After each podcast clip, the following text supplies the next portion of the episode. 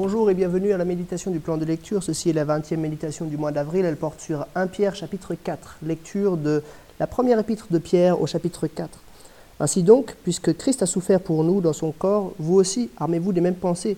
Celui qui a souffert dans son corps en a fini avec le péché, afin de ne plus vivre en suivant les désirs des hommes, mais la volonté de Dieu pendant le temps qu'il lui reste à vivre ici-bas. C'est déjà bien suffisant d'avoir par le passé accompli la volonté des non-croyants en marchant dans les désordres, les convoitises, l'ignorance, les orgies et autres beuveries, ainsi que dans les idolâtries criminelles. Aussi, trouve-t-il étrange que vous ne participiez plus avec eux dans les mêmes débordements de débauche, et ils vous calomnient. Ils rendront des comptes à celui qui est prêt à juger les vivants et les morts. En effet, l'Évangile a aussi été annoncé aux morts, afin qu'après avoir été jugés, comme tous les hommes ici-bas, ils vivent selon Dieu par l'Esprit. La fin de toute chose est proche. Soyez donc sages et sobres afin de vous livrer à la prière. Avant tout, ayez un amour ardent les uns pour les autres, car l'amour couvrira une foule de péchés.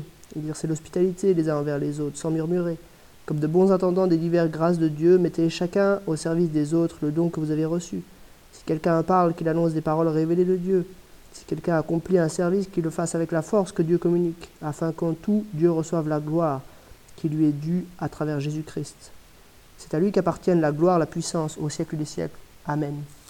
Les bien-aimés, ne soyez pas surpris de la fournaise qui sévit parmi vous pour vous éprouver comme s'il vous arrivait quelque chose d'étrange. Réjouissez-vous au contraire de la part que vous prenez aux souffrances de Christ, afin d'être aussi dans la joie et dans l'allégresse lorsque la gloire sera dévoilée. Si vous êtes insultés à cause du nom de Christ, vous êtes heureux, parce que l'Esprit de gloire l'Esprit de Dieu repose sur vous. Eux, ils blasphèment l'Esprit, tandis que vous, vous lui rendez gloire. Que personne parmi vous n'ait à souffrir pour avoir tué, volé, fait le mal, ou pour s'être mêlé des affaires d'autrui. Mais si quelqu'un souffre parce qu'il est chrétien, qu'il n'en ait pas honte, au contraire, qu'il rende gloire à Dieu dans cette situation. En effet, c'est le moment où le jugement commence, et il commence par la maison de Dieu.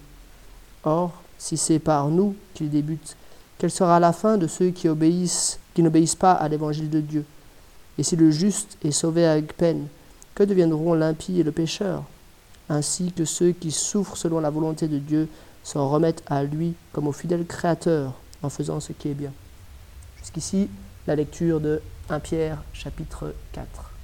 Je vais faire trois remarques sur ce chapitre, ce chapitre qui parle beaucoup de la souffrance. Hein. Euh, première remarque, Christ est notre modèle.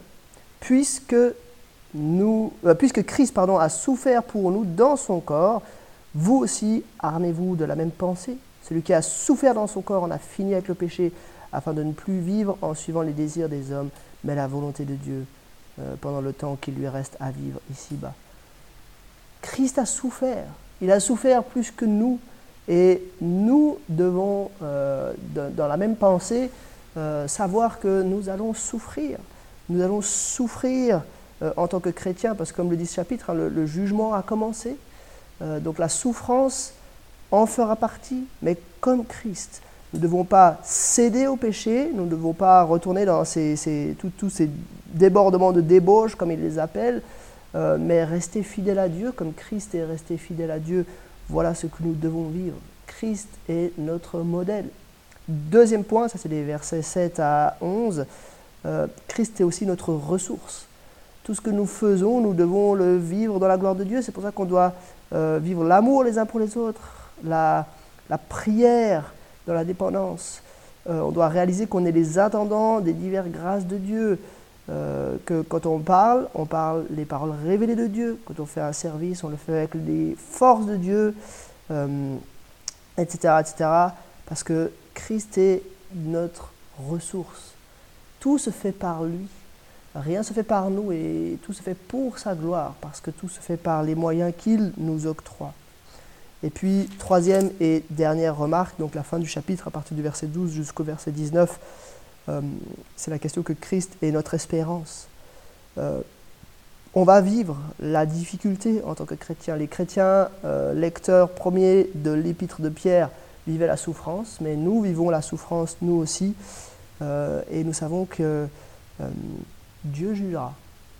Nous savons que euh, l'injustice, la souffrance ne seront pas toujours euh, autour de nous, mais nous pouvons euh, avoir l'assurance que nous passerons l'éternité dans la présence de Dieu et nous devons nous réjouir pour la part que nous prenons aux souffrances de Christ. Voilà ce que nous désirons vivre.